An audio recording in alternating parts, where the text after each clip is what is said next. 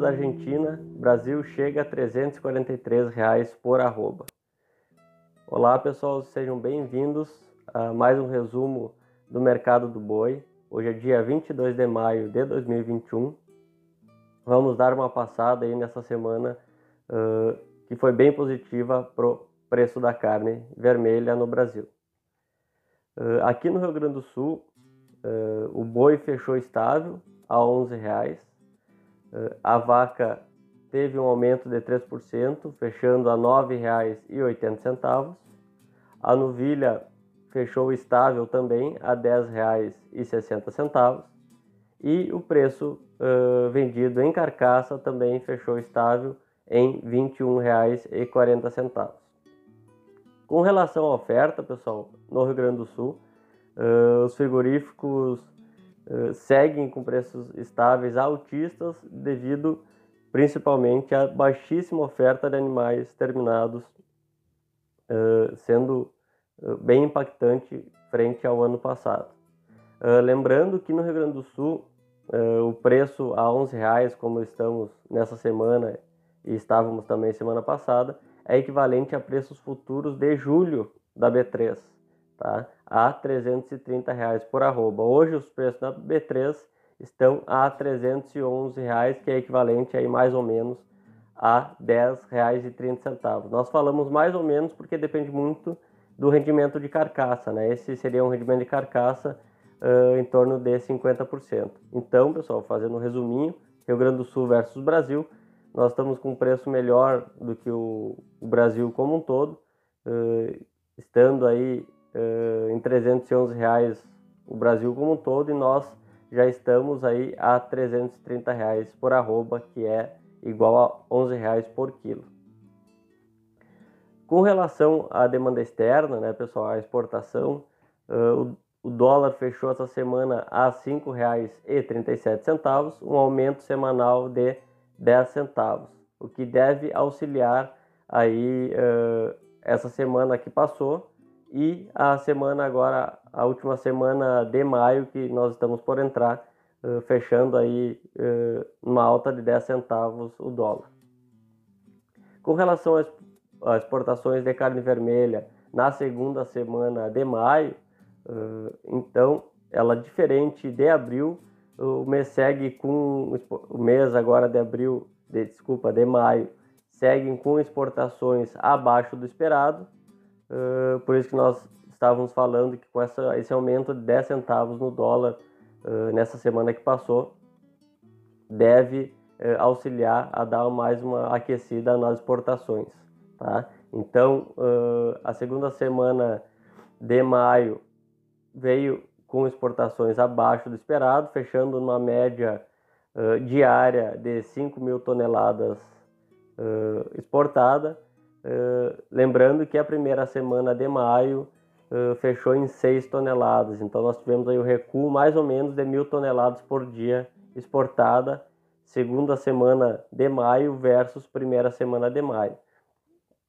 E frente a maio do ano passado, de 2020, uh, nós estamos aí com uma baixa de quase 30% nas exportações, fechando em 29% abaixo com relação ao ano passado.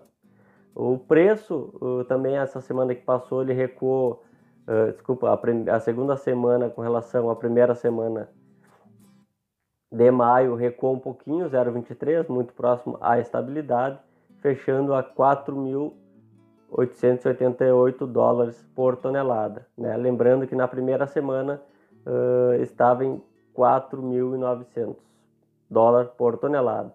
Esse, esse leve recuo deve ter sido uh, causa do, da desvalorização uh, do dólar frente ao real nessa segunda semana de maio. Uh, então, pessoal, continuando nas exportações, agora falando das exportações argentina, que foi um tema bem relevante essa semana. o país, então, segundo veto anunciado pelo governo da Argentina, uh, o país não deve exportar carne durante pelo menos 30 dias. Né? Agora vamos acompanhando aí essa novela, vamos ver como ela se, se desenvolve, se vai prorrogar esses 30 dias ou não uh, ou se vai ser somente esses 30 dias. Então esse foi um dos principais fatos da semana que ajudou com que uh, os preços futuros, por exemplo, de novembro aqui no Brasil, superassem os 343 reais por arroba, que é mais ou menos R$ 11,40 no peso vivo.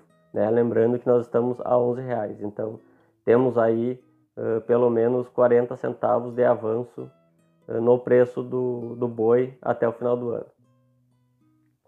Com relação à demanda interna, pessoal, uh, a demanda interna ela segue fraca, né? A carcaça casada é a segunda semana que tem diminuição do preço, diminuiu mais 20 centavos essa semana, fechando aí em R$ 18,70. Lembrando que sempre final do mês, segunda quinzena para frente, uh, a descapitalização da população faz com que uh, reduza o preço da carne vermelha, que o pessoal tem menos dinheiro para comprar, né? Vai então em direção aos preços de carne de frango e carne de suínos. Então, em tentativa de manter os preços da carne vermelha, uh, os varejistas aí têm, uh, têm oferecido pouca carne, né? Porque diminuindo a oferta, consegue aí uh, manter os preços como eles estão comprando também um preço bem elevado dos, dos frigoríficos e por consequência dos produtores. Então, pessoal, fazendo a finalização do que a gente viu essa semana, uh, os preços futuros para novembro, então na B3 começam a ter mais forças, né, conforme a PRM já vinha alertando uh, de um segundo semestre bem promissor. Aqui no Rio Grande do Sul, então pensando em curto e médio prazo, altas devem seguir, as altas semanais devem seguir acontecendo até meados de junho, meados de julho, né? Uh, no qual aí nesse período provavelmente os frigoríficos vão começar uh, a, a pressionar os preços para baixo devido à saída de gado gordo das pastagens de inverno. Uh, então, passando esse período aí que nós acreditamos em começo de julho até outubro, né, essa pressão baixista, e após sim outubro aí deve ter uma retomada com força dos preços uh, nós, nós uh, vamos tentar alcançar o Brasil aí de, de outubro até fevereiro. Uh, seguramente aí vai estar em torno de 340, 350 por arroba. No Brasil a gente vai ter que, a partir de outubro, correr atrás deles. Então, pessoal, o resumo foi isso. era isso que nós tínhamos para pontuar dessa semana, uma semana relativamente movimentada devido à Argentina e uh, preços estáveis no Brasil como um todo, preços de hoje estáveis no Brasil e no Rio Grande do Sul. Então tá, pessoal, uh, se cuidem, uh, vamos aí para esperar mais uma semana, se Deus quiser, aí positiva para o mercado da carne vermelha. Um grande abraço a todos.